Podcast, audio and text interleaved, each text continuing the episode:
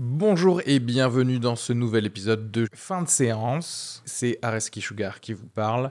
Pour vous dire que je suis en spectacle actuellement au théâtre Beau Saint-Martin à Paris. Donc si vous voulez venir voir une superbe heure de stand-up, n'hésitez pas à prendre vos places. Il reste des places pour les trois dernières représentations de la saison. Le 15 juin, 28 juin et 12 juillet. N'hésitez pas à aller sur Bireduc ou suivre les liens depuis la description du podcast ou aller sur sugarfree.com. Merci à tous, profitez bien de cet épisode. Bisous.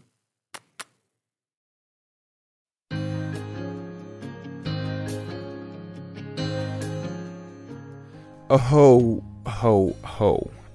Bienvenue dans ce nouvel épisode de fin de séance centré sur le film Santa et compagnie de et avec Alain Chabat. On a pu en parler avec euh, Alice Bégon, Arnaud Decaze et Jean-Yves Rabot.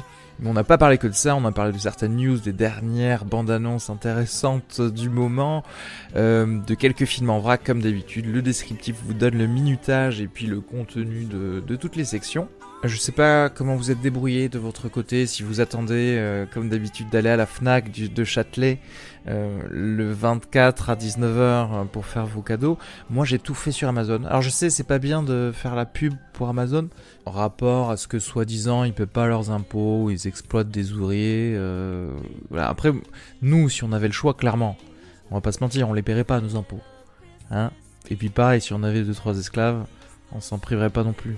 Hein, notamment pour faire les papiers cadeaux, parce que c'est vraiment chiant. Mais c'est tellement pratique de tout se faire livrer directement chez ses parents et de pouvoir arriver le soir même euh, les mains dans les poches ou, avec simplement un petit foie gras.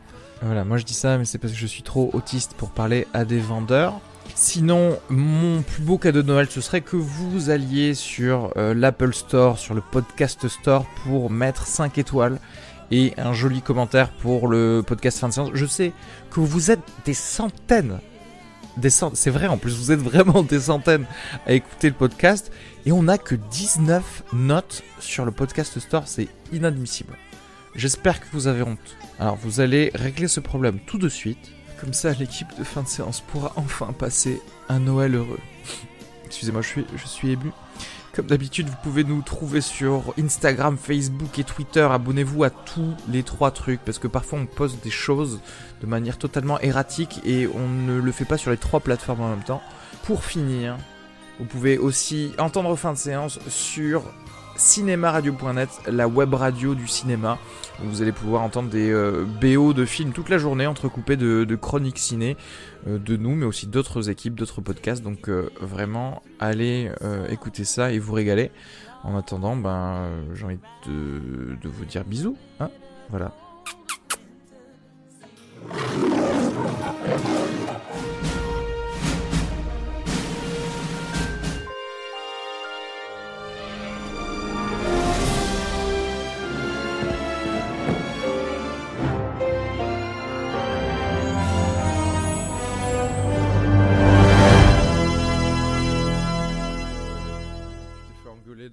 C'était euh, parti, donc j'ai raconté aux autres la superbe prank que j'ai faite à plein de collègues euh, pour leur, leur, je te raconterai plus tard euh, quand j'aurai le temps mais c'était drôle. Du coup je me suis vengé sur des gens avec une collègue on a fait croire qu'on partait à on se faisait du covoiturage pour les obsèques de Johnny. Et, et du coup dès que les gens leur je leur demandais de venir avec nous et dès qu'ils disaient non on leur disait mais pourquoi t'aimes pas Johnny? Et les gens étaient très mal à l'aise et c'était drôle Ce serait bien de faire genre, euh, si quelqu'un dit du mal de Johnny, tu lui dis pourquoi t'es antisémite? C'est exactement ça, mais en fait, c'est tu... raciste, c'est ça? Mais il a la double nationalité, non? Il était belge à la base, non? C'est pas ça? Ah oui, il était belge, ouais. Je crois qu'il a même demandé la Suisse, hein. il a tout demandé. Hein. Il a inventé la nationalité Benelux. Il, cumule euh, tout ce qui peut lui permettre de diminuer ses impôts, en fait, toutes les nationalités intéressantes. Est-ce que vous voulez qu'on mhm. commence ce cinéma? Il y a, de, je ressors d'une sieste, euh, excusez-moi, je suis, je suis euh, fatigué. qui se passe. Là, je regardais vite fait là. Euh, je sais pas si vous aviez pu voir euh, l'abondance de euh, Aquila là, ou je sais pas quoi. Non, du prochain Robert Rodriguez qui est produit par James Cameron. Ouais, voilà, c'est Gunham, mais je sais pas trop quoi en penser. voilà, c'est un, personnage en CGI avec d'autres personnages humains. Je Donc ça va parler d'intelligence artificielle et de découverte que cette intelligence artificielle est un peu spéciale et donc que c'est un peu comme un humain. Mm. Après c'est Robert Rodriguez donc ça peut être euh, ça peut être cool aussi. Mais je sais pas si c'est pas un peu fait pour les enfants. En fait, en fait, il y a un truc là, c'est tu, tu cumules un petit peu que des fois il y a des petites sautes quand tu parles à Reski et que ton micro est un peu dégueulasse qu'on entend là. Quoi? Sérieux? Ah mais non, peut-être que vous m'entendez pas via le micro. Alors attendez.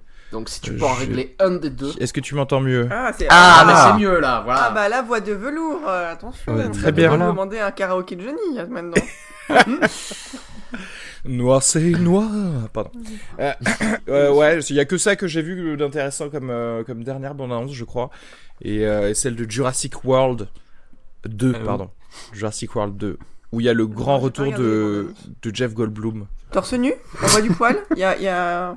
On voit du poil, mais du poil euh, facial. Ah, Mais il a la classe. Mais euh, je pense que c'est juste toujours un caméo. Il se transforme en mouche en plein milieu de la, de la bande annonce. non, mais bon, ça a l'air moisi, quoi. Ça a l'air d'être en plus le remake de The Lost World. Comme le premier, c'était un remake du Jurassic Park. Un mauvais remake. Oui, un mauvais remake. Moi j'ai vu la bande annonce de Jumanji. Ah, ça a l'air génial. Et, euh, et en fait, j'ai été très déçu de voir que ils ont changé le concept ou dans le sens, c'est eux qui rentrent Ouais. dans le jeu Et pas le jeu Et- qui est. Ouais. et ils, se- ils se transforment en euh, The Rock quoi. ah mais oui, j'ai vu ça. J'ai pas compris. Ouais. Oui, puis ça, et puis ça a été un peu remodulé façon jeu vidéo, un peu, non? C'est plus du tout un jeu de plateau, en fait, non? C'est ça l'idée? C'est-à-dire que en fait, le vieux jeu qu'ils retrouvent, c'est un jeu vidéo, ce qui fout quand même un coup de vieux pour nous. Que tu vois, normalement, c'est plus du tout le board game retrouvé avec du bois. Là, c'est juste une cartouche euh, Super NES. Mais bon, c'est pas. Après, à voir. Peut-être que les gens vont sortir du, du jeu pour aller dans la vraie vie. Mais, euh, mais là, ça fait très Tron en fait. Ça fait très. euh, Sinon, t'es pas plus excité que ça que de voir euh, The Rock dans un nouveau film, on dirait. non. Il lui faut plus d'émotion maintenant à Arnaud. Hein. Il arrive à un seuil de sa vie où il suffit pas de rock. Hein. C'est- Il faut, faut trouver autre chose. The Rock va jouer Johnny Hallyday, je crois, dans une dans un biopic. Voilà. Là, là, voilà. là, Le biopic de Johnny Hallyday avec The Rock, quoi. Genre, euh, voilà. Non, The, The Rock, qui est le sosie de Johnny. Tu vois, un Américain qui veut conquérir la France en, en étant le sosie de Johnny Hallyday. N'empêche que ça, c'est un pitch que je pourrais, tu vois, ça, ça, ça, ça, je peux le vendre demain. Ré- réalisé par Olivier Assayas. Oui, non, non, non, non, non, une femme, c'est à la mode. Euh, tu vois, on peut en faire un film de femme en plus. Elle, elle pense Pardon. juste à vendre le concept. Une fois que c'est vendu, elle, elle s'en fout du film. Bah, c'est un peu mon métier, tu sais. Mais t'as jamais fait les réunions, toi? Toi, tu veux avoir que juste les films. Moi, je les fais les réunions parfois avant. hein. Tu sais, il y a des moments où ça fait peur. Hein. où personne ne pense au vrai film et la qualité du film, c'est ça qui va sortir. On pense juste au- à la para. C'est Bah, dire. c'est-à-dire qu'à la fin, on fait. Au fait, il faudrait peut-être trouver quelqu'un pour l'écrire. Oui, j'ai deux trois noms comme ça qui traînent. On va voir. Voilà.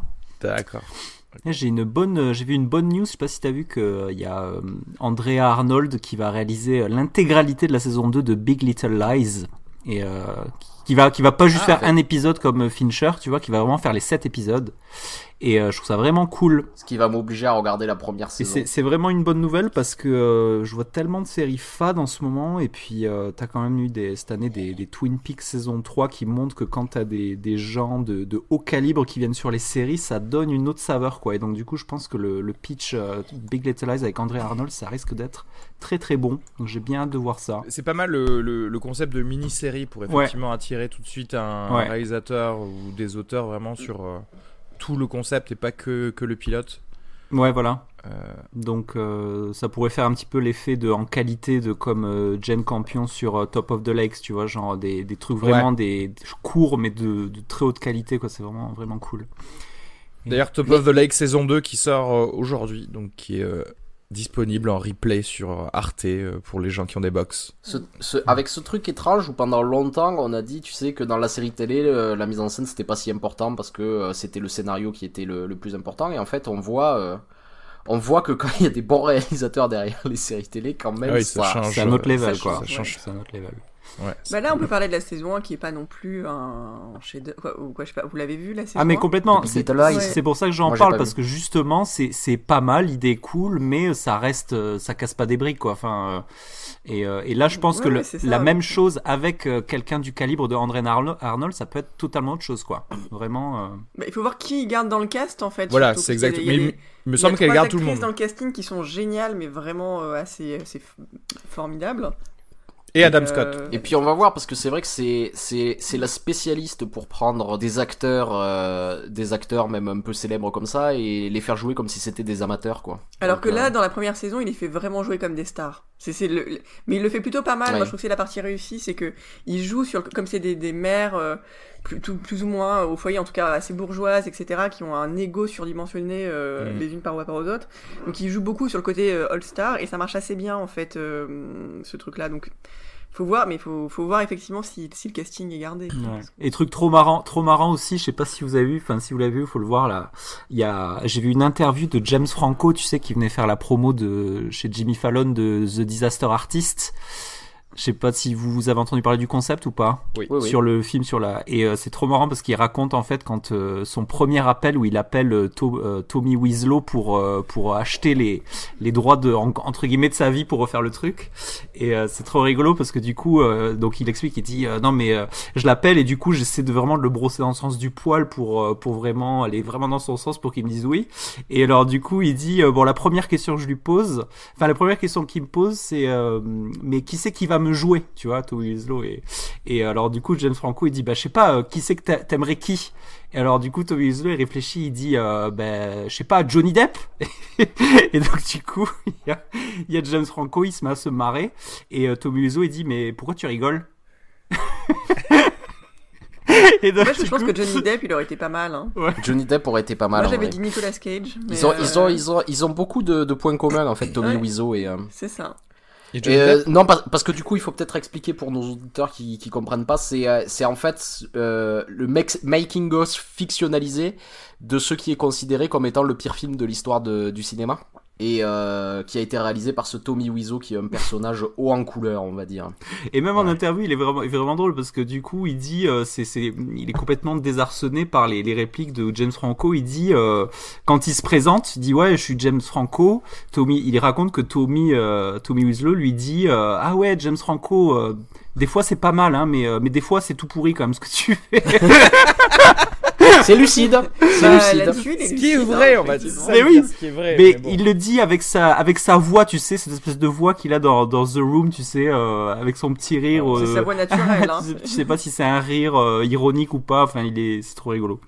Bref, donc c'était, euh, ça m'a bien donné envie de voir, euh, voir ça. Je sais pas quand est-ce que ça sort. C'est sorti aux États-Unis, je crois, mais ils ont pas donné de date encore pour. euh, je pense que ce sera la courant pense- de l'année prochaine, ouais. Je pense qu'en tout cas, pour anticiper ça, on, on va se faire un petit oldies sur The Room, nous aussi. On peut faire un live, euh, un live fin de séance devant le film. Effectivement, je regarde, c'est, il y a toujours pas, il y a peut-être pas encore de distributeur du coup en France. Je comprends pas parce qu'il est marqué prochainement, mais pas de date euh, donnée, ouais. Non, mais je pense que ça va sortir. C'est, euh, ça sortira forcément en France. Vu euh, le, le, le public qu'il y a régulier pour The Room, ce Ouais. film-là sortira même en petite sortie, mais il sortira euh, obligatoirement. Non, parce qu'en fait, donc il faut expliquer, il y a pas très très longtemps, en, en septembre avec Alice, on était allé à une projo publique de, de The Room. La séance était complète, complète, et, le, et, le- et la, la, la- la foule était en furie, quoi. C'était. Ah euh, bah, c'est-à-dire que là, il y a eu. Quoi, moi, j'étais, je, je, je comprenais pas ce qui se passait autour de moi, vraiment. Quoi, c'est- j'ai pas compris. C'était hallucinant à quel point les gens, bon, ils connaissaient par cœur les répliques, etc. Il y avait les blagues, mais on sentait qu'il y avait une tension et un amour pour le film qui dépassait un truc. Euh... Ouais, C'était passé l'entendement. C'est, c'est- oui, C'est c'est The Rocky Horror Picture Show 2, quoi. En fait. Mais, mais, mais non, pas. mais, mais- Dans, dans un truc affectif qui est plus fort encore, en fait, euh, j'ai l'impression. Ouais, hein. parce qu'en fait, la différence Ouais. avec le Rocky Horror Picture Show, c'est que le Rocky Horror Picture Show est prévu pour être euh, Ouais. une espèce de, de plaisir euh, régressif. Il a été prévu pour être un film culte, en fait, euh, The Rocky Horror Picture Show, ce qui est pas le cas de The Room. Il y a une espèce de, de, de, de, de véritable sin- sincérité nanardesque. Le Rocky Horror Picture Show n'est pas un nanar. C'est un film qui, qui, qui, qui prétend être un nanar, mais qui, qui n'est pas un nanar, en C'est fait. ça, qui, euh. qui est déjà dans le pastiche, euh, Ouais. et en tout, cas, en tout cas conscient de ça. Alors que là, on était sur un public qui euh, connaissait, je pense, par cœur bah, tout ce qui avait été dit, écrit sur le film. Quoi, on serait cru dans une convention Star Wars euh, avec l'arrivée euh, ou la renaissance de Dark Vador, j'en sais Il y avait des gens déguisés en. Tommy Wiseau. Oui, il y avait des- des, gros gros efforts des, de costume. des, filles avec la robe rouge de Lisa, tu sais, la fameuse, la fameuse beautiful red dress dans le film. Il y avait, il y avait les cuillères ou pas? Je crois que je t'ai déjà posé la Bien question. sûr, il y avait les cuillères. Oui, oui, Ah, oui, il y avait les cuillères. Non, il y avait tout. Il y avait le ballon, les cuillères. Ça s'engueulait quand les gens voyaient pas au bon endroit le ballon et tout. Bon, c'était- on était sur un truc précis. Moi, j'ai à peine lancé ma petite cuillère. Après, j'ai plus bougé, quoi. J'avais super peur.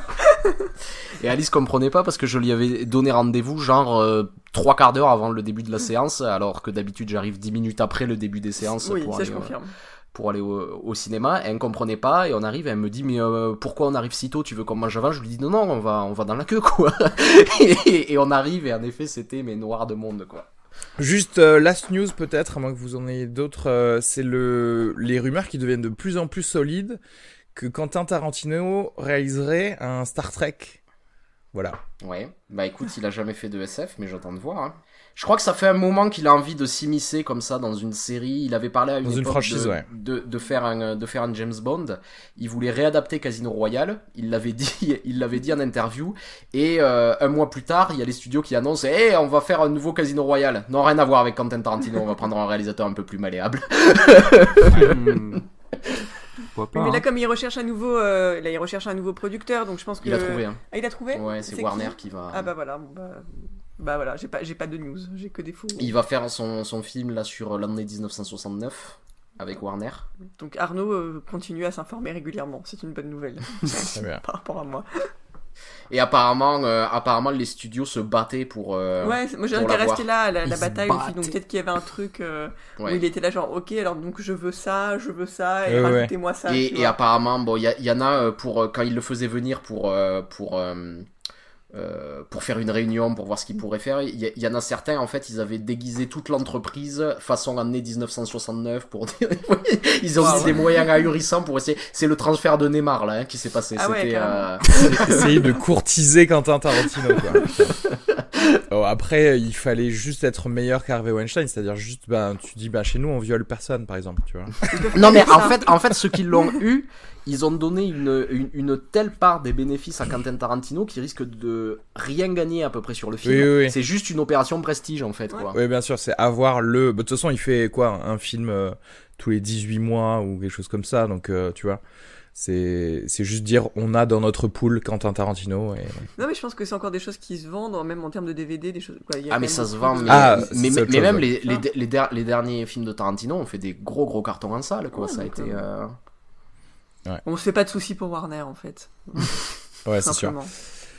Euh, mais du coup, ouais, il, euh, bah, là, il discute avec euh, la Paramount et et J.J. Abrams et Jean-Luc Picard, c'est-à-dire euh, Patrick Stewart, pour faire euh, un Star Trek qui serait euh, classé R, c'est-à-dire, euh, tu sais, interdit au moins de 17 ans aux, États-Unis.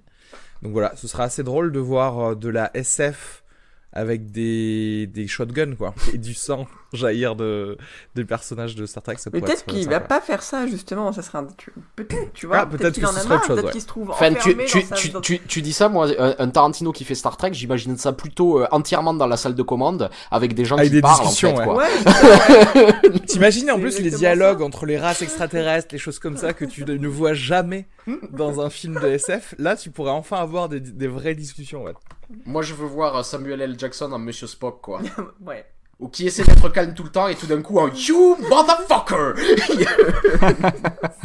Non, surtout qu'en plus, il aura, il aura une carte blanche telle qu'on peut s'attendre à tout. On peut s'attendre à une revisite complète. Ça peut être vraiment. euh, c'est- très difficile de prévoir exactement ce à quoi ça va ressembler, quoi. Mm. 4 heures de film, dialogué, effectivement, moi c'est- j'imagine bien ça. Au moins, on sait, on sait que ce sera pas, euh, ce sera, ce sera pas une reprise fade de franchise, quoi. Ça, c'est sûr, quoi. Ça, c'est C'est le- sûr. Mais Ouais. sur- surtout aussi, comme d'habitude, euh, c'est un pionnier dans, dans, dans certaines choses et on risque de voir peut-être certaines portes s'ouvrir dans la SF, tu vois. Et pas avoir toujours les mêmes codes qui sont beaucoup, beaucoup trop réutilisés euh, euh, ces dernières années, en tout cas dans la SF. Donc ce serait cool d'avoir plus de... Encore une fois, des films intimistes, mais dans le, mais dans le futur, euh, c'est, important. Ouais, parce que c'est vrai que la, la plupart du temps, maintenant, quand on voit un film de science-fiction qui sort de l'autre, c'est pas vraiment de la science-fiction, c'est du space op, c'est du space opéra, c'est de la fantasy en fait, c'est pas, c'est pas tellement. euh, Oui, c'est des films d'action avec des lasers à la place de balles, mais c'est tout. Ouais, non, ouais, t'as mieux résumé que moi en fait. Regardez sa tasse quoi. Et oui, parce que Arnaud a une, a une tasse Star Wars. Du côté obscur, bien sûr. Hein Évidemment. Voilà. Il a cédé au côté obscur du merchandising Star Wars. Ah, bravo. Ah non, regardez ce que j'ai moi C'est quoi on c'est voit pas Ah, t'as une tasse Kill Bill Excellent. Nice. Mais par contre, elle est un peu faite maison, non J'ai l'impression. C'est ma, ma maman qui l'a peinte. Ah, c'est pas mal. Mais oui, mais elle, elle se débrouille vachement bien. Attends, on l'a reconnu et tout. Hein. Ah oui, non, c'est ça a du cachet. Hein. Pas mal.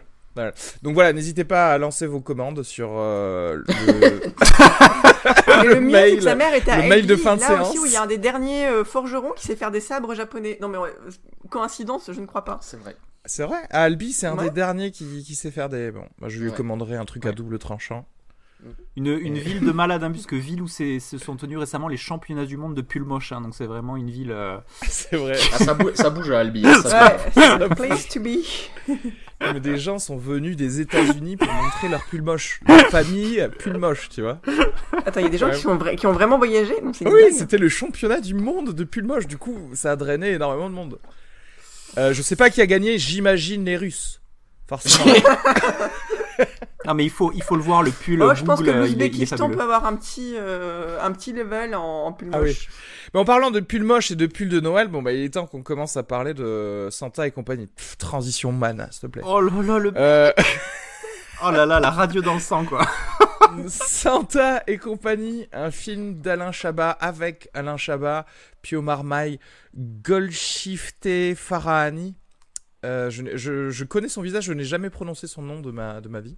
Rien ne va plus à l'approche du réveillon. Les 92 000 lutins chargés de fabriquer les cadeaux des enfants tombent tous malades en même temps. C'est un coup dur pour Santa Claus, plus connu sous le nom de Père Noël. Il n'a pas le choix, il doit se rendre d'urgence sur Terre avec ses reines pour chercher un remède. À son arrivée, il devra trouver des alliés pour l'aider à sauver la magie de Noël. Petit clip. Bah, qu'est-ce qu'il y a? J'ai attrapé chaud, là.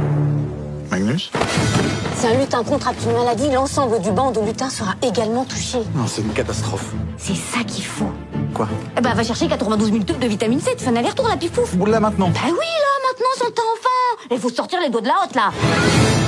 Même pas eu le temps de réviser le traîneau. J'ai le mode furtif en rade, les patins ils sont tout lisses et j'ai un rein à plat à l'avant. C'est du suicide Elle est marrante, elle a un aller-retour, pif touche. Appelle à tous les reins, on rentre dans une zone de turbulence. On va se poser là-bas, près du gros jouet rouge. Alors, qu'est-ce que vous avez pensé de ce film Santa et compagnie? Quand- Vous l'avez vu quand? Dans quel contexte? Est-ce que vous étiez en- entouré de, de maman et de papa et de et d'enfants? Quand vous êtes allé le voir? Ouais, on était entouré de pas mal d'enfants quand on est allé voir ce Ah film. oui. Il y avait des enfants? Tu t'en es pas rendu compte parce que tu as été trop absorbé par la magie de Noël, Alice. mais, euh, Non, il y avait pas beaucoup de monde. Donc, non, oui, j'ai vu deux trois enfants, mais c'était pas non plus l'hystérie. Après, vous étiez allé à la Ouais. séance de minuit. non, Non, il était à 18h un Ouais, ouais. samedi. Attendez, euh, on était à la pêche au môme normalement à cette heure-ci. Donc, euh, Ah ben, par- pareil que moi, ouais, pareil que moi. Déjà, ce que j'ai envie de dire, c'est que je sais pas si c'est un bon film, mais en tout cas, c'est ce que j'avais envie de voir. Exactement. c'est- très bien résumé. C'est exactement ce que j'ai ressenti. Je trouve qu'il y a des très très bonnes idées dans le film. Je trouve que la scène d'introduction de ce film est catastrophique, mais vraiment, euh, vraiment, vraiment mauvaise. Et tout change à partir du moment où, euh, où euh, Jean-Pierre Bacry arrive dans le film habillé en Père Noël, et à partir de là, j'ai l'impression que tout s'améliore. Merci à Jean-Pierre donc d'être passé sur le plateau pour, euh, pour remettre les choses dans le droit chemin. Anonymement en plus, chic, classe. Tu crois que c'est la magie de Bakri qui a amélioré le, le, le scénario Je crois. Bon, disons que le, le scénario a été un peu inspiré à partir de ce moment. On a... Ouais. Ouais, Jean-Yves. Euh, écoute, j'en ai pensé. euh, Qu'est-ce que je pourrais dire? Ben, Je vais essayer de commencer par le positif. Alors, le positif, c'est que. euh, L'esprit de Noël. L'esprit de Ne Noël là. trouve pas de positif. Non, il a, il a un petit, euh, voilà, ce film a un petit quelque chose de Tennessee, faut, faut le reconnaître. C'est tout. Après, pardon. Non, alors après, euh, moi je l'ai vu séance de séance de midi, euh, di- dimanche, il y avait des, kids partout, donc c'était vraiment, vraiment une session, session kids. Moi, moi, je me suis quand même relativement ennuyé. j'ai trouvé ça. Comment comment j'ai trouvé ça. J'ai trouvé ça très très stéréotypé mais dans le dans le très mauvais sens du terme un petit peu comme quelqu'un qui, qui qui fait un produit euh, un produit à marketer au, plus au plus de monde possible. Le le, le j'ai pas du tout aimé le la, vague la, la carte postale parisienne qui est qui est dans le film qui est qui est vraiment la, la carte postale pour les les touristes américains et japonais sur les bateaux mouches quoi. À savoir euh, Moulin Rouge et puis euh, on passe du Moulin. Rouge à la Tour Eiffel aux Champs-Élysées. Enfin, j'ai trouvé que ça, ça faisait vraiment produit produit à marketer au plus, au plus grand nombre. On fait, on fait une petite blague au début sur les Parisiens pour être sûr de faire rire tout le monde dans toute la France. Euh, on essaie de, de se demander si on va pas pouvoir exporter le film. Enfin, je, moi j'ai trouvé que ça, c'était, il y avait pas vraiment de, il y avait pas de parti pris et je trouve ça décevant parce que c'est Alain Chabat et je trouve qu'Alain Chabat est a quand même euh, quand même capable de faire des choses beaucoup plus euh, marquées, beaucoup beaucoup moins fades en fait. J'ai trouvé ça, j'ai trouvé ça très très fade. Si la magie de Noël n'opère pas cette année, euh, vous pouvez blâmer Jean-Yves Rabot. On vous donnera son adresse pour envoyer vos réclamations. Et, et, surtout, et surtout, juste pour finir, le, le, le, le, le copier-coller de. J'ai l'impression d'être devant Charlie et la chocolaterie, quoi, devant, quand, il, euh, quand on est dans le monde des cadeaux. Séquence, oui, mais c'est ah pour ça que c'est raté. C'est raté parce que ça nous l'envoie directement dans la tête. C'est du Tim Burton pop euh, copier-coller, quoi. Euh, ça, c'est vraiment dommage. Hein. Ça, moi, c'est vraiment cette scène-là où je me suis dit, ouïe, ouïe, ouïe, mm. ah non, on peut pas faire ça après Charlie à chez Colaterie, même. Euh, c'est les Oompa Loompas, quoi. Euh, ouais, c'était des Oompa C'est ça, en fait. Et, euh, c'est quelque chose qu'on a beaucoup trop dans l'œil, en mémoire pour faire ça. Et en plus, c'est tout à fait gratuit. Il se passe rien, en fait, dans cette séquence. Euh, on n'a même pas le plaisir qu'on a au début de Charlie, en fait, euh, où on rentre, il y a vraiment toute cette. C'est quasiment. Euh, quoi, c'est foisonnant, il y a, plein d'idées. Il n'y a, pas cette imagination du merveilleux chez Alain Chabat, en fait. C'est pas son truc, en fait. Et donc, quand tu rentres dans là, c'est très très générique, en fait, ce à quoi tu assistes. Exactement. C'est moche et générique. C'est moche, générique, on s'ennuie, on est un peu gêné parce qu'on voit qu'il y a un déploiement, de moyens, que bah, l'équipe d'écho s'est donnée, en tout cas, ils ont cherché, ils ont cherché, mais il n'y a pas. on voit surtout qu'il a très vite envie d'arriver à la suite du film en fait. Exactement, et ça sent euh, terriblement. Et ça sent et c'est normal parce que c'est dans la suite du film que c'est bien meilleur, enfin enfin bien meilleur que cette partie-là. Ça veut pas dire que j'ai beaucoup aimé parce que moi je vais rejoindre euh, Jean-Yves sur le fait que je sens beaucoup plus une espèce de volonté, comme tu disais euh, Jean-Yves, de un peu trop vouloir vendre le produit à tout le monde et copier du Tim Allen américain, tu sais, The Santa Claus, pour faire son film de, de Noël, plus que de faire un film d'Alain Chabat tu vois. Et du coup, parfois, je vois des pics d'humour d'Alain Chabat dans, dans le film, je vois des bonnes idées, je vois des, des dialogues. pour le coup, les dialogues sont plutôt bons euh, dans la suite du, du, film, mais aucune idée qui est amorcée sur pas mal de choses, sur, euh, sur le, fish out of water de, du Père Noël à Paris. Il y a quelques, quelques idées où tu dis ah tiens on va peut-être nous parler de, bah, de l'argent euh, chose qu'il ne connaît pas. On va pas on va nous parler du fait que par exemple euh, il connaît le prénom de tout le monde. Parce que euh, il connaît le prénom de tous les enfants en fait. Et malheureusement il y a des choses qui sont pas exploitées. Et en fait tu te dis vous, voulez juste copier un film américain avec le même format une petite baisse de motivation au milieu et à la fin une résolution en 4 minutes. Et c'est un peu ce qu'on nous a donné. Ça veut pas dire que j'ai passé un mauvais moment mais ni d'ailleurs que je me suis ennuyé euh, peut-être autant que toi, euh, Jean-Yves, mais j'étais surtout plus déçu de pas avoir euh, eu de l'Alain Chabat pendant tout le film en fait. J'ai l'impression qu'il a, mal placé en fait le point de, le point de focus de, de son film. C'est parce que Alain Chabat, et ça a été toujours le cas en fait, ses, ses influences, j'ai l'impression qu'elles sont, elles sont vraiment à trouver dans la, dans la BD francophone en fait. J'ai vraiment l'impression que c'est un héritier de Goscinny ou de Franquin quoi, à son meilleur et euh, quand Alain Chabat est à son meilleur, je veux dire. Euh, et, et ici, en fait, tout ce que je trouve intéressant, c'est euh, tout ce qui se rapproche de Goscinny ou de Franken, dans le sens où déjà ce, Père de, ce personnage de, de, de Père Noël, ben, c'est un peu Obélix, quoi. Il a, so, il a, il a ce côté... et tout comme dans Astérix et Obélix, en fait, ce qui est intéressant avec lui, c'est qu'il a cette espèce de sagesse des imbéciles ce type qui arrive et en fait qui pointe les problèmes euh, un petit peu de la société. Comme tu le dis, il y a, tous ces dialogues sur l'argent qui sont plutôt marrants, mais qui aboutissent pas forcément à quelque chose après non plus. Et tout ce qui est intéressant, c'est euh, c'est c'est ce moment en fait d'achoppement entre ce personnage et le monde qui le monde qui existe euh, autour de lui. Et pour moi, le véritable problème du film, c'est comme tu dis qu'il a qu'il a essayé de s'inspirer dans la structure d'un film américain. Donc il colle par dessus ses idées euh, ses, ses idées de, de mettre un personnage de Père Noël dans le monde réel. Il y colle une une intrigue en trois actes il y colle du merveilleux, ce qui, qui lui correspond pas forcément, parce que juste cette idée d'un Père Noël clochard dans le Paris contemporain, ça pourrait être aussi, euh, tu vois, euh, euh, une partie des idées noires de Franken, tu vois, ou quelque chose comme ça, ça aurait pu être ça. Je sens qu'il y a ça qui achoppe de temps en temps dans le film, mais en fait, au final, j'ai l'impression que c'est, c'est, c'est, c'est ce vers quoi son cœur allait, mais son esprit a voulu aller ailleurs et du coup en fait il a détourné le film de ce qu'il aurait pu être Oui, c'est-à-dire que euh, Alain Chabat, c'est quand même quelqu'un qui est largement habitué à adapter des franchises ou en tout cas à rentrer dans l'univers de, bon, il l'a fait Re, des Robins des Bois, on, l'a vu dans le Marsupilami, moi dans Astérix Obélix, quoi, de Mission Cléopâtre que j'aime beaucoup beaucoup.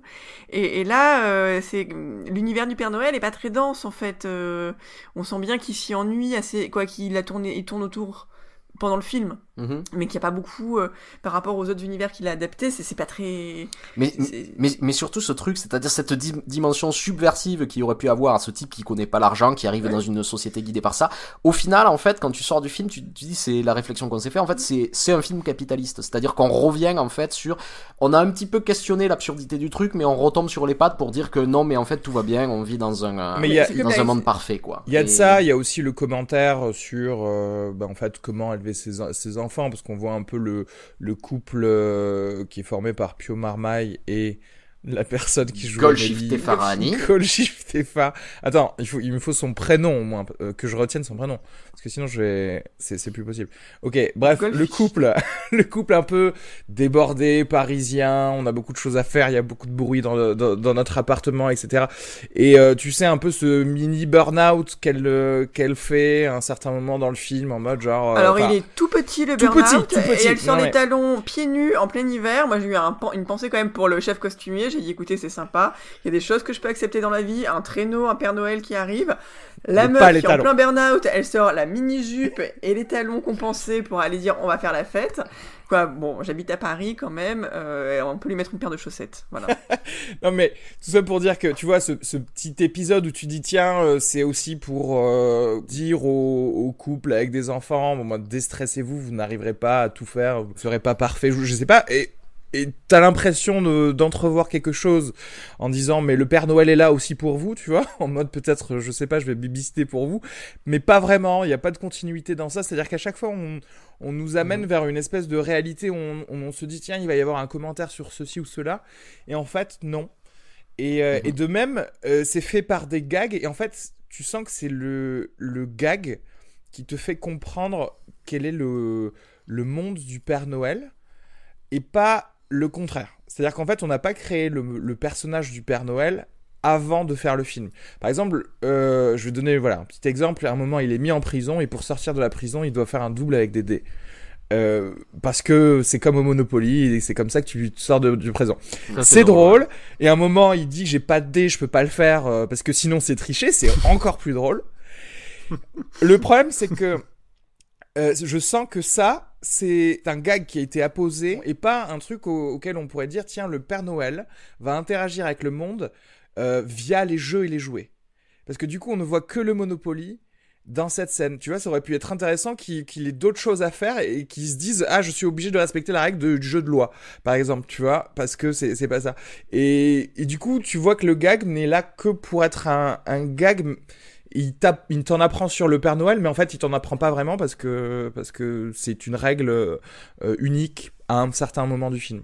Bah, Il n'y avait pas beaucoup de marques qui avaient les moyens de se payer un placement de produit dans le film, peut-être aussi. Hein. Le jeu de loi euh, est tombé euh, Remarquez euh, qu'il n'y domaine a que des marques qui sont citées quand même, donc euh, voilà. Mais tu, vois, il y a, un truc et c'est dommage, c'est-à-dire qu'il y a, y, a, y plein d'amorces comme ça de, de, thèmes. Et, pour parler de ce genre de thème, le, personnage, le Père Noël, c'est un personnage intéressant. D'ailleurs, euh, Areski le sait, il y a, une époque lointaine de ma vie où euh, j'avais fait une, des petites BD sur le Père Noël capitaliste dans un journal de l'école. Et on m'a vite dit qu'il fallait que j'arrête.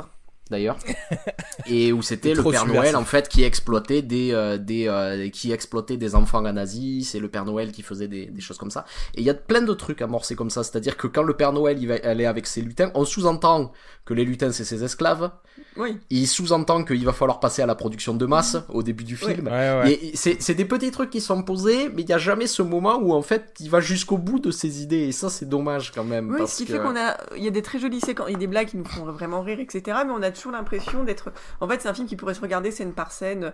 Il n'y a pas une continuité folle, c'est-à-dire qu'on est avec ce couple effectivement qui a pas vrai quoi. J'appelle ça les problèmes Disneyland. Hein. Ils s'aiment à la fin, ils sont beaux, quoi. Ils, ils ont, c'est pas, voilà, il y a pas de. Il n'y a pas de nœud dramatique autour, ni des enfants qui sont adorables, joufflus comme il faut, on veut les adopter, c'est encore mieux que des chats. Et donc, en fait, finalement, le Père Noël. Je sais pas, hein. euh, sont très mignons. Et, et voilà, c'est lui qui a des problèmes de paternité, en fait, le Père Noël, parce que c'est un Père Noël qui aime pas les enfants, en fait. Quoi. Il pense les aimer, mais en fait, euh, il est incapable d'interagir avec eux, de les apprécier plus de 3 secondes.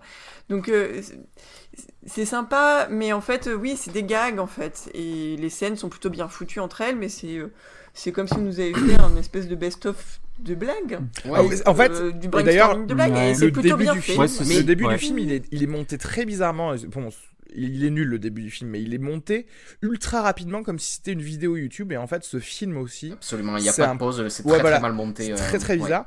Et mais en fait, le reste du film, en fait, si on réfléchit, c'est comme des espèces de courts métrages Ouais, YouTube, exactement quoi. ça. Tu vois, c'est des petits gags. Ah, le Père Noël euh, dans la rue, le Père Noël Ouais. euh, Moulin Rouge. La le Père séquence Noël, avec les Ou Russes. c'est un court, Voilà. ou ou c'est un court métrage étendu sur euh, une heure et demie, parce que je suis désolé, mais euh, moi c'est le ce que je reproche au film, c'est-à-dire que les le rythme et la qualité des gags Ouais. n'est pas assez soutenu pour euh, pallier à la, à, la, à la simplicité du scénario. Parce que concrètement, une fois qu'on sait que le Père Noël doit récupérer de la vitamine C pour ses lutins, qu'est-ce qu'il va faire d'autre Qu'est-ce qu'il va faire d'autre euh, que ça tout le film En fait, c'est-à-dire que tout le film, il cherche sa vitamine C, mais mais il y a rien d'autre qui vient euh, qui vient ponctuer ça, quoi. Donc j'ai l'impression que c'est c'est c'est vraiment le gros défaut du film, c'est qui c'est la la, la, la la faiblesse du scénario. mais là, on a un problème Mais en fait, on, de- on- on- on- ça tourne en rond on- pendant on- 40 on est minutes. vraiment quoi. dans l'entre-deux parce que tu vois, c'est ce que je disais où on, on, on, est- on essaie de, de coller une structure en trois actes sur cette histoire, avec cette histoire dont on se fout complètement et tu as raison de trouver de la vitamine C pour les lutins,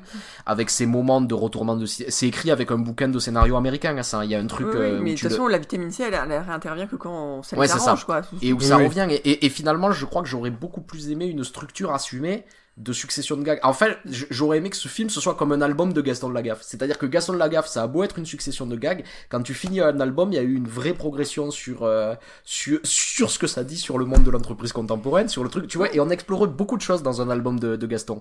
Et ici, finalement, non, parce que de temps en temps, il doit revenir vers euh, ah ben oui, il faut que je raconte cette histoire finalement. Oui, et puis surtout, c'est la manière dont il résout l'histoire, c'est aberrant. C'est-à-dire que ça pourrait être drôle. euh, on cherche de la vitamine C, il en faut tellement que ça coûte cher. Donc, justement, tu parles, il, parle, il commence à parler de capital, il découvre ce que c'est l'argent et d'acheter, et donc il a pas d'argent, donc c'est un peu compliqué. Enfin, mais ouais. euh, Il découvre Bah, pas il a pas- vraiment en fait, parce qu'en fait, euh, on essaie de lui expliquer, et en fait, on lui dit non mais on t'expliquera demain, pas, ouais. et il Ouais. comprend pas, et c'est tout.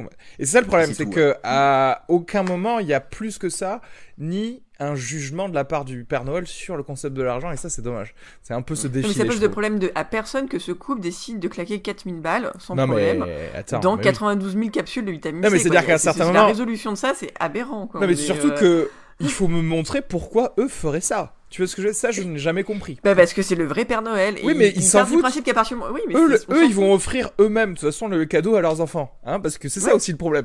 Donc le truc Ça, c'est que mais ça, Ouais. ça, ça c'est le truc de film de Père Noël de base, c'est-à-dire il y a toujours un truc qui fonctionne pas, c'est-à-dire les adultes sont toujours étonnés de voir le Père Noël, sous-entendu, ben je comprends pas, c'est nous qui donnons Ouais, les cadeaux à nos enfants, mais en fait le Père Noël existe vraiment. Qu'est-ce que qu'est-ce qui se passe? Qu'est-ce qui se passe, Bon après il y a des trucs drôles, hein, il y a des trucs drôles. Moi j'aime bien tout le, le running gag sur quand il parle à Seren, hein, ou, ou Ouais. quand il parle en, en FaceTime avec Seren, moi je trouve ça drôle.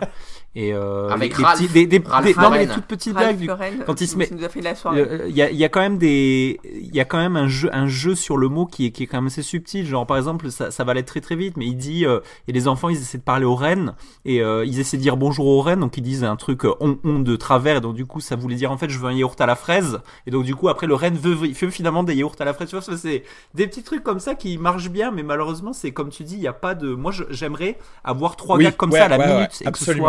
En fait, il tu faut vois. faire, un- il faut, Et il faut euh, se dire bon, ok, euh, mon film est bancal sur euh, sur toute son intrigue, mais derrière, je vais faire du stand-up. Je vais faire toutes les toutes les 15 secondes, vous allez rigoler. Mais au moins, Bam, mais bam, tu vois, bam. c'est ça, Un film Zucker, tu vois. puisse rien Abraham faire d'autre que. y a-t-il un pilote dans Ouais. l'avion Si tu fais ça, y a-t-il un Père Noël dans, dans- dans- sur la Terre? Ok. D'accord. Là, je m'en fous que tu dépenses 4000 euros pour de la vitamine C si derrière tu fais n'importe quoi. Mais euh, c'était trop timoré pour, euh, pour faire ça. Toi, tu t'es vraiment emmerdé ou? Non, je me suis, pas- je me suis, j'ai. T'as dormi, t'as dormi pendant 20 minutes. je me suis, je me suis pas, je me suis pas senti euh, concerné. C'est pas pas concerné, mais pour toi, moi j'aime bien la, la, la mood de Noël, j'aime bien les films de Noël, mais là clairement, euh, j'ai eu beaucoup de mal à me détacher du parce que comme j'étais vraiment dans, dans, j'arrivais pas à me défaire de euh, de la la conception marketing ouais. du film et euh, j'étais souvent agacé en fait par le par le fait que euh, tu sais que ce soit parce que je me demandais si c'était un film qui pouvait être exporté en fait, tu vois. Oui, c'est sûr, c'est sûr. Il a, c'est un des rares films français avec, avec une fiche magnifique sur IMDb déjà, tu vois. J'étais très agacé par le fait qu'un Français, en fait, que ce soit un film français d'un Français qui colporte en fait des, des stéréotypes sur ah, Paris qui sont qui sont entretenus par les Américains depuis 80 ans en fait. Tu sais sur le le Paris euh, le Paris avec les mimes un peu, tu sais. Euh, et, euh, et, et j'ai eu du mal à me détacher de l'aspect euh, je sais pas comment faire pour que mon film plaise à tout le monde, euh, comment le vendre au plus de gens possible. À l'arrivée, je pense que les les enfants dans la salle avaient l'air de se régaler, hein, mais oui. je j'étais pas. Tu vois ce que je veux dire? Oui. Mais moi, pour moi, la réussite, c'est quand même d'arriver à faire un film qui plaît aux enfants et où tu te tu te gaves en tant qu'adulte aussi devant, quoi. Enfin, ouais. Et aussi tu, où, tu, où, tu, où tu te prostitues pas euh, au niveau culturel, parce que c'est vrai que comme tu dis, c'est très américain, je trouve, comme truc. Mais après, mais après voilà, enfin tu vois, le, moi j'aime beaucoup tout le début, c'est-à-dire les, les 10-15 premières minutes où le Père Noël, il est, c'est la confrontation, le, le, le, dialogue avec Bakri est très drôle, le, quand mm -hmm. il est dans la pharmacie, c'est très drôle aussi, au commissariat, les, les, les joutes de verbal qu'il y a avec les flics, avec les tests de stupéfiants, c'est il y a du rythme quoi, tu vois. Et après ça, de toute façon dès qu'il arrive chez le couple, dès qu'il arrive chez l'avocat et sa femme, là ça devient, euh, ça devient chiant en fait. Euh, la famille euh, parfaite parisienne. Il fait pas d'humour beaucoup en fait quand il est avec ouais. cette famille, il y a très peu d'humour, il y a les ouais. gags. C'est comme si d'un coup, en fait, j'ai l'impression que le film, il par moment essaye de gommer ce qui fait le piquant et le sel de Shabbat, ce qu'on aime bien donc ces répliques, c'est absurde, etc. Et en fait, dans toutes les séquences familiales, on va dire, euh, c'est gommé. Donc, euh, et donc on, voilà, bon, ils jouent tous plus ou moins bien. Euh, les enfants, ce que je rappelais, les enfants sont choux et tout. Et puis d'un coup, ça revient, donc on, on, retourne dedans. Et moi, j'aime tellement l'humour, en fait, qui, voilà, même si c'est pas ses meilleures blagues, ça reste des bonnes blagues. Euh, donc, ouais, moi, je tiens tout le film comme ça, en fait. Santa Barbara, j'ai adoré. voilà.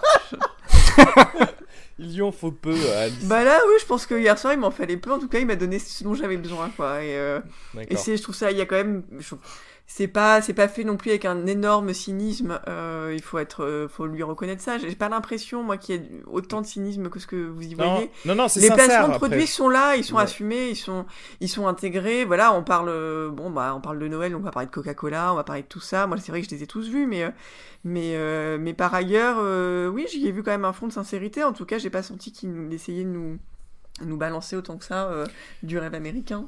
Euh, non, mais après, comme je l'ai dit moi tout, tout à l'heure, je, je, sens que c'était c'est ça part d'un truc sincère. C'est je, moi, je, enfin, je sais pas, ou alors c'est parce que j'aime tellement Alain Chabat que je, je lui prête ça de toute façon. Euh, oui, je sens pas euh, le gars ultra ca calculé, etc. Je vois que lui, il voulait poser sa petite pierre dans le.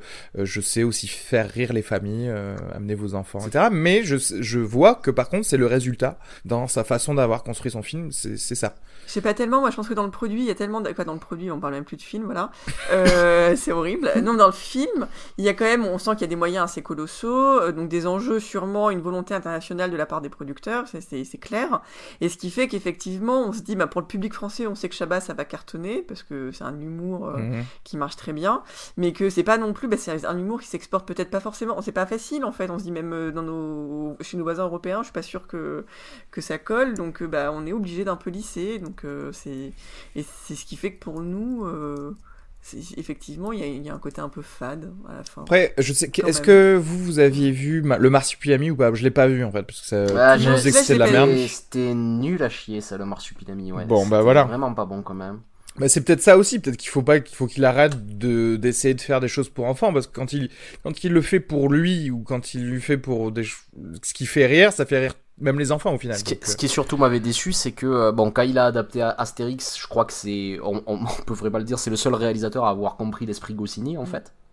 À, à, à, retranscrire ça et je pensais vraiment que euh, pour le marsupilami quand il se met, elle allait se mettre à mettre à, à adapter Franquin qu'il allait y avoir quelque chose comme ça et c'est vrai que le, le marsupilami plutôt que de revoir l'esprit tout ce que je vois c'est vraiment un film d'aventure humour à la, à la française un peu un peu basique et pas très intéressant quoi et Non, mais finalement, moi, de revoir Bakri à deux reprises dans le film, je me suis dit, bah voilà, faut...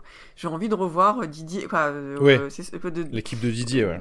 Peut-être de le revoir dans quelque chose qui est, euh, voilà, autre que des adaptations, ou là, voilà, des grosses machines, et, et où, il- en tout cas, il, a, il aurait l'opportunité de, de- d'être plus lui-même, en tout cas plus proche de l'humour euh, qui, qui me fait Mais- rire. en mais- fait, mais me ouais, fonctionne. c'est vrai. Mais, mais tu vois, quand Il- quand il il, aurait est, me- quand il est le meilleur, c'est vraiment pas, tu vois, les, les scènes de course-poursuite en traîneau ou les trucs comme ça. les- Mais oui. Quand il est bon, c'est les chants contre chants sur des, Trois des- personnages des max, qui font des approximations autour des gags. C'est ça qui est drôle chez lui. quoi.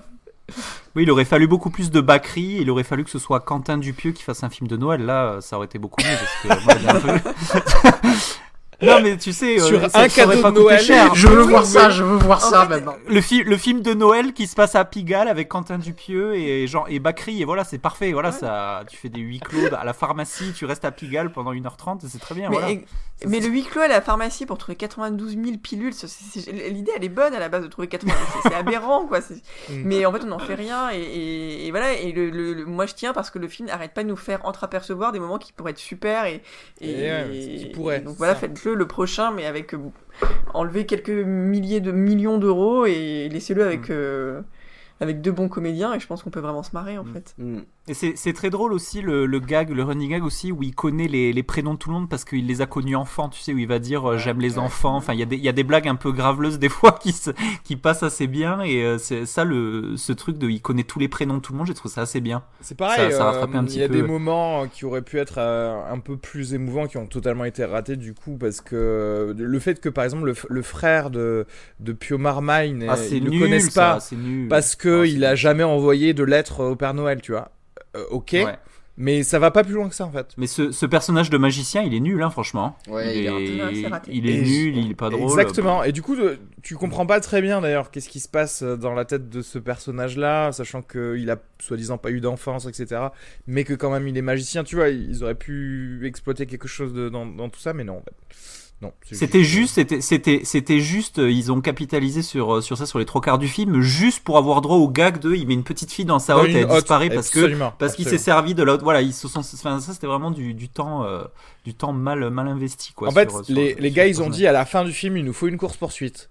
Quoi faire pour une course-poursuite? Des Russes. Voilà, des Russes. Il y a que des Russes pour courir dans le froid. Ok? C'est ça.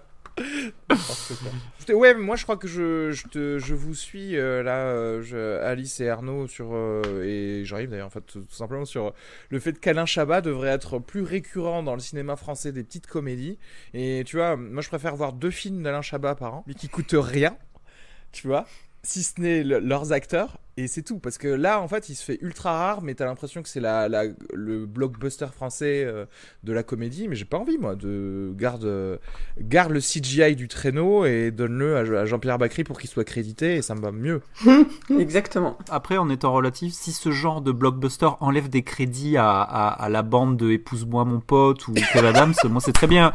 Non, Ben, Non, mais- non, en fait, non, non, non. Dans Parce le ratio, tu vois, si ça peut prendre des billes à ces gens-là, euh, pourquoi pas Enfin, je préfère mille Ouais, fois voir ah, et je compagnie que Désolé, Gangsterdam, on a tu déjà tout donné à Alain Chabat là. On peut pas faire votre euh, truc euh, homophobe pour la huitième fois. Je suis désolé. Mais bon, non, je pense pas. Ouais. Oh, d'ailleurs, ça me fait penser, je sais, est-ce que vous avez vu la bande-annonce du prochain film de Christian Clavier? C'est une, c'est une plaisanterie, Ah, franchement. mais on s'est régalé devant cette bande-annonce. Momo, où il va Oh, se mon foutre de la gueule des handicapés là. En fait, on a presque cru à un gag en fait à des gens qui avaient monté les précédents films de Christian Clavier pour Ouais. euh, faire une bande-annonce blague. En fait, Mais non, là, là, est-ce qu'on a, est-ce que c'est pas la preuve réellement que Christian Clavier se fout de notre gueule, clairement, quoi? Là, il se fout de notre gueule. Enfin, c'est, là, c'est, Non mais là c'est clair, plus là. que ça, c'est les francs-maçons mais- qui ont décidé de faire des films en fait quoi. C'est, j'ai- vraiment l'impression que quand il reçoit un scénario, il, demande à son agent euh, Attends, attends, attends, attends, attends. Euh, Est-ce que c'est raciste? Non. Hein? Homophobe Non. Ah, ben je le fais pas. Non, non, mais attends, on se moque des handicapés. Ah Ouais, ben balance alors. Vas-y. Je- C'est J'attends le moment où violence. être à court d'idées en fait, parce que là on, on racle un fond déjà bien bien raclé. Ouais. Donc euh, oui, il y a du suspense à chaque fois. On se dit est-ce qu'il peut aller plus loin? Bah oui, oui, Christian Clavier peut nous offrir ce bonheur encore un peu plus Incroyable. d'aller plus loin. Incroyable. Non, c'est ça- c'est assez c'est c'est gênant en fait. Je crois que j'ai pas pu la regarder jusqu'au bout cette bande annonce. Au départ, j'ai rigolé parce que je- j'appelle une, une de mes meilleures amies Momo. Donc je me suis dit c'est génial pour la blague et tout. euh, je vais lui envoyer. Puis j'ai même pas fait ça. J'avais j'avais trop honte de ce que je venais de voir. Ah, Non mais voilà parce que c'est vrai que la, bordel la, la, la- la différence c'est que euh, le film le film d'Alain Chabat euh, euh, n'est pas d'extrême droite et c'est vrai que dans la comédie française ça ça commence à se faire rare en fait il faut le ça. souligner Ouais, faut- ouais, non Ce qui nous fait que il faut le dire, d'un il faut coup, le quand il y a des films comme ça qui, qui prennent à peu près leur public pour des gens intelligents, qui sont pas d'extrême droite, on est, on est enthousiaste en fait. On va les voir. On... on- Donc non, c'est assez. euh, J'ai j'ai envie tous là qu'on se, qu'on se rappelle de ce gros moment de solitude quand on a dû aller voir à bras ouverts pour en faire un épisode Ouais, du putain. podcast quand même. C'était. Putain, putain. Hmm. Alors moi, j'y suis pas allé. J'ai... Par contre, je vous ai écouté. Ah, très bien, c'est ce qu'il faut Est-ce faire. que, hein, est-ce que dans de le manière générale. Est-ce que dans le, le, le, le top, l'épisode top 10, là, on peut inaugurer des, des rubriques Miamis, euh, les Miamis 2017 avec les films les plus scandaleux pour, euh, juste pouvoir reparler de à bras ouverts, tu sais, genre, le film le plus les flops, scandaleux, les la plus grosse les les gros. Ouais, ouais. Ça pourrait être marrant parce que c'est vrai que à bras ouverts, c'était incroyable. Genre les, les, euh. les films à brûler, genre tu prends le, le master de la bobine master et tout, tu brûles. non, ce, ce film-là, en tout cas, Santa, euh, Santa et compagnie n'est pas à brûler. Après, je sais pas quoi, euh, quoi voir avec des enfants. J'imagine que oui. Si tu dois emmener des, euh, des neveux ou des nièces euh, ou, ou tes enfants voir un film de Noël, va voir celui-là peut-être, tu vois. Mais tu peux tout aller Ah voir bah, avec clairement. les enfants. C'est pas très gênant, Bah, les clairement. enfants. Ils peuvent C'est pas très gênant. Non mais voilà, mais tu vois pour. Enfin, pour- arrêtez pour- de dire des films pour enfants. euh, c'est pas non plus le cinéma. euh, en plus, les enfants généralement font très bien le tri. euh, ouais, euh, on va peut-être pas aller leur montrer d'être des choses euh, ultra ultra violentes, mais quand même. euh, Je, je sais qu'il y a des gens qui recherchent ça. Après, moi, c'est vrai qu'on m'a jamais emmené voir un film Mais moi non plus. pour enfants. Après, genre, euh, le, le brio, c'est un peu violent pour les enfants, moi je trouve. hein. Ils vont se faire chier au max, tu sais. Mais pourquoi ils parlent? Qu'est-ce qu'ils disent? Alors, moi, là aussi, pareil, j'ai écouté le podcast. Alors, pour les auditeurs qui ne l'ont pas écouté, écoutez-le, il est très très bien, vraiment. Euh, la question euh, mais- sous-jacente là-dedans, c'est est-ce que le film est raciste? Moi, c'est beaucoup rire qu'il se pose la question au début du podcast. Et je mais les gars, vous vous foutez de ma gueule Et après, bon, ouais, quand même, le film il est un peu raciste. Non, mais par le contre, brio. Alice, Alice, ça sert à rien de faire la, la pub du podcast dans le podcast parce que là, les gens qui t'écoutent, ils ont déjà fait le choix d'écouter, donc ils ont, ils ont eu raison. Il faut en parler. Mes parents qui écoutent que les émissions où je passe parce qu'ils sont corporate. je leur dis, allez cliquer en dessous. ils sont corporate de Bégon Incorporated. Ouais. Ils écoutent que Alice. Non, je te jure, ils n'écoutent que quand je suis là. Et je leur dis, mais c'est un peu dommage parce que je fais pas tout et qu'ils sont, peuvent être brillants sans moi. Je sais que c'est difficile, mais quand même. En, v- en- en vrai, là, je crois que ça fait, ça fait un moment que ça nous était pas arrivé. On n'a pas tant de choses que ça à dire, en fait, Ouais, sur, ouais. euh, Non, sur ouais, Santa et ça, compagnie. c'est Vous avez vu comme on essaye de On- traîner l'épisode pour que ça dure une heure, on mais on n'y arrive pas. Tag d'un petit peu parce qu'on pense aux gens qui sont au travail, il faut qu'ils aient un podcast un peu long à écouter, tu vois, ça. et euh, En plus, euh, je- en plus, j'ai dû spoiler les trois bonnes blagues du film. Donc, euh, si vous allez le voir, Oui, bah, en oui. plus de la bande-annonce, euh, il y a les blagues. euh, voilà. On a fait le tour, hein, je pense. Ouais. Mais c'est vrai qu'hier, en sortant du film, on n'a pas parlé. Alors que c'est une comédie, d'habitude, tu vois, tu, tu te remémores un peu les choses que t'aimes bien et tout. On est Mm. tout de suite passé à autre chose, en fait, quand même. Non, mais en fait, en vrai, tu vois, c'est vrai que le film il est pas très réussi, tout ça. Je, je crois que j'avais juste envie d'un petit film avec des lutins, des Pères Noël. Mais moi, et j'en des- avais très très envie. Hein. C'est, tu vois, tu m'as dit, oh, faut que j'aille voir Santa. Je fais, ah, et moi, et moi, tu vois. J'étais hyper enthousiaste. Ah, Tu pouvais regarder Le Seigneur des Anneaux, il y a Gandalf pour le Père Noël et Hobbit pour les lutins. Non, non, non, les trolls et tout, j'y arrive plus. J'ai eu ma phase adolescente et maintenant, non. Non, non, non. Non, non. Euh, J'ai même pas demandé vos miams pour avoir ne serait-ce qu'une petite idée de votre niveau de recommandation de, San- de Santa et compagnie. Euh, Jean-Yves, on va commencer par la plus basse, je pense. Je- Franchement, je dirais 2, 2 sur 5. Vraiment, Ça- un, un solide 2. Ok, t'es pas, t'es pas ultra. Moi, je vais mettre deux et demi. Voilà. Bah non, parce que Alain- c'est Alain Chabat, tu vois, donc voilà, c'est, y a, y a la- moi j'ai beaucoup de sympathie, beaucoup d'a- d'affection pour Alain Chabat, donc euh, ça reste cool. Ok. Et vous? Moi, je mets deux et demi aussi. Moi aussi, deux et demi. Mais j'ai enlevé un demi-point parce que les bandes annonces face à ce film étaient vraiment mauvaises. Ah, donc bah, mets on met pas des bonnes bandes annonces, des bandes, bandes annonces en ce moment et ça a un peu gâché aussi le plaisir du début du film. Je pense que. Ok, voilà. C'est pas de leur faute, mais tu, tu perds un demi-point quand même. Bah ouais, parce que du coup, tu vois tout, plein de bandes annonces vraiment mauvaises et t'es pas dans le bon mood euh, au moment où le film démarre. Moi, j'étais déjà vraiment ennuyé en face. Donc euh, voilà, c'est aussi un avertissement aux, aux exploitants. Ouais. Donc euh, passez de bonnes bandes annonces, donc pas Momo. Sinon, vous allez perdre des miams. Voilà. Et ça, c'est important. Ça, c'est important. Ok. Bon, bah écoutez, est-ce que vous voulez euh, nous parler des films que vous avez pu voir récemment? Écoute, moi j'ai, euh, moi je suis en train d'essayer de boucler les, les visions de 2017 pour le en vue du top 10 là et, Yes. et hier j'ai vu un film euh, avec, avec ma sœur, on s'est fait une petite soirée euh, polar euh, thriller et, euh, et on, on a regardé Que Dios nos perdone, Ah oui. euh, film espagnol euh, de août 2017, un- une traque d'un serial killer dans Madrid et j'ai trouvé ça vraiment très très très bien. Ok. Euh, très très très très glauque mais euh, avec une, une belle euh, avec euh, une, très forte inspiration euh, américaine sur le sur cette tradition de mise en scène mais avec une vraie euh, avec une vraie identité espagnole sur sur plein d'autres plein d'autres points dans le film et c'est vraiment il y avait vraiment ce film il avait vraiment quelque chose donc j'ai vraiment beaucoup aimé et du coup ça va être dur parce que je vois je suis en train de penser à mon top 10 et il y a beaucoup de bons films. Enfin, c'est un peu compliqué parce qu'il y a pas, il y a, j'ai l'impression que cette année, il pour moi, il y a beaucoup de bons films. Donc ça fait beaucoup, ça aurait pu faire un bon top 20, tu sais, beaucoup de bons Oui, films. d'accord.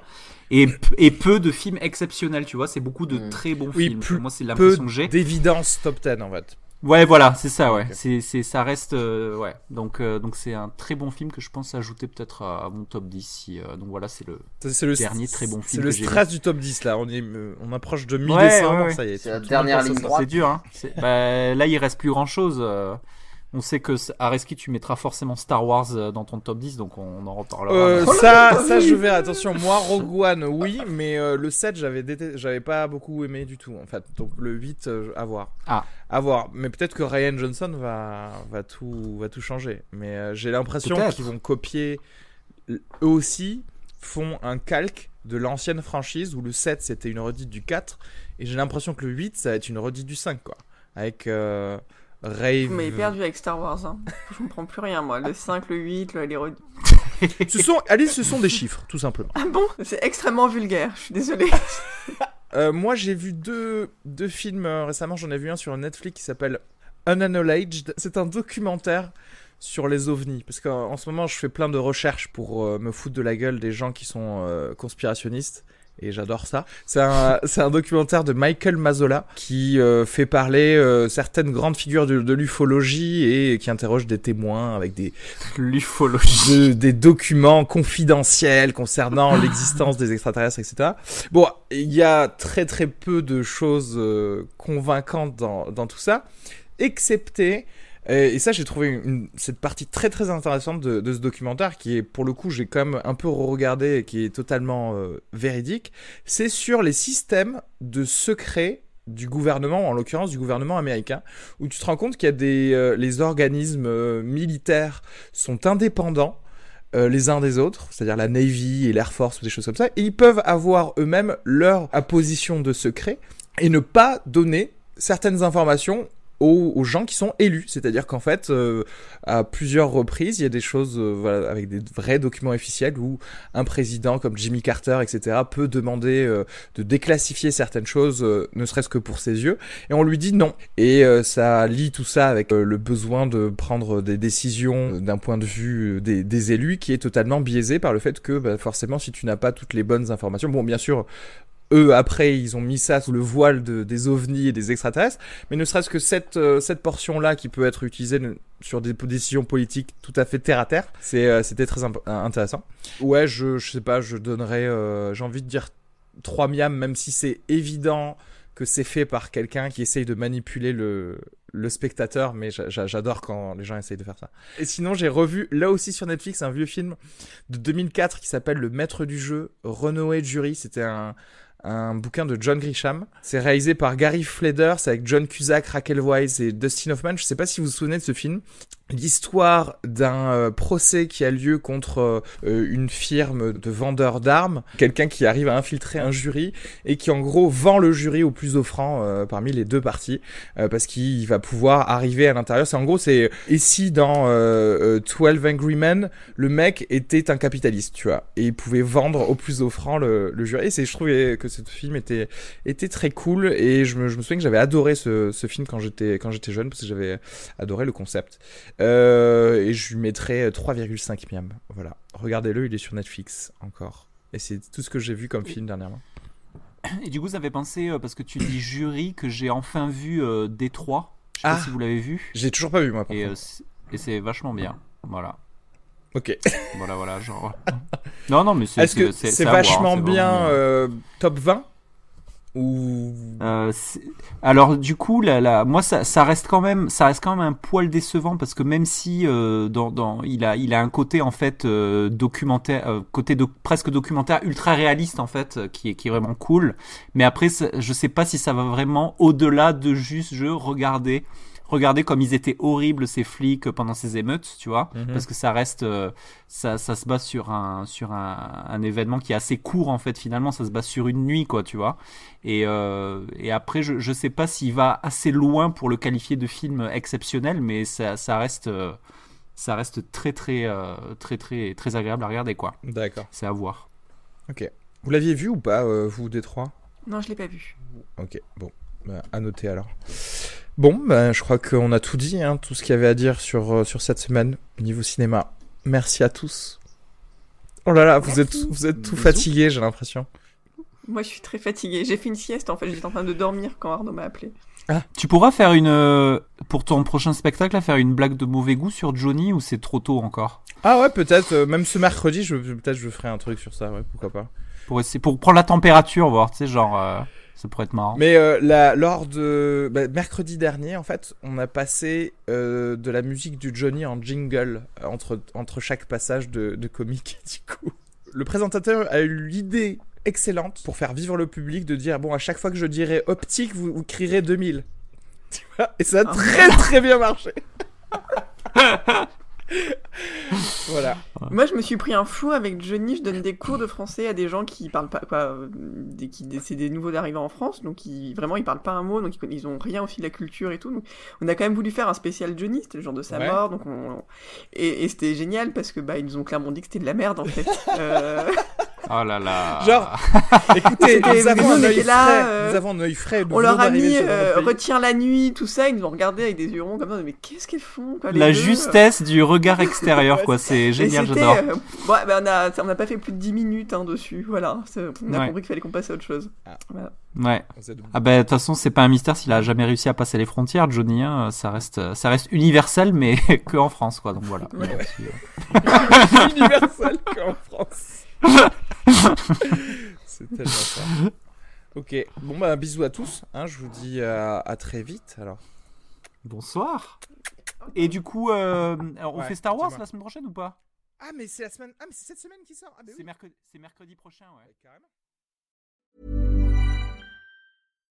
When you make decisions for your company, you look for the no brainers. And if you have a lot of mailing to do, stamps.com is the ultimate no brainer. It streamlines your processes to make your business more efficient, which makes you less busy. Mail checks, invoices, legal documents, and everything you need to keep your business running with stamps.com. Seamlessly connect with every major marketplace and shopping cart. Schedule package pickups and see your cheapest and fastest shipping options from different carriers. With rates up to 89% off USPS and UPS rates. And with the Stamps.com mobile app, you can take care of mailing and shipping wherever you are. Make the same no brainer decision as over 1 million other businesses with Stamps.com. Sign up with Code PROGRAM for a four week trial, plus free postage and a free digital scale. No long term commitments or contracts. That's Stamps.com. Code PROGRAM.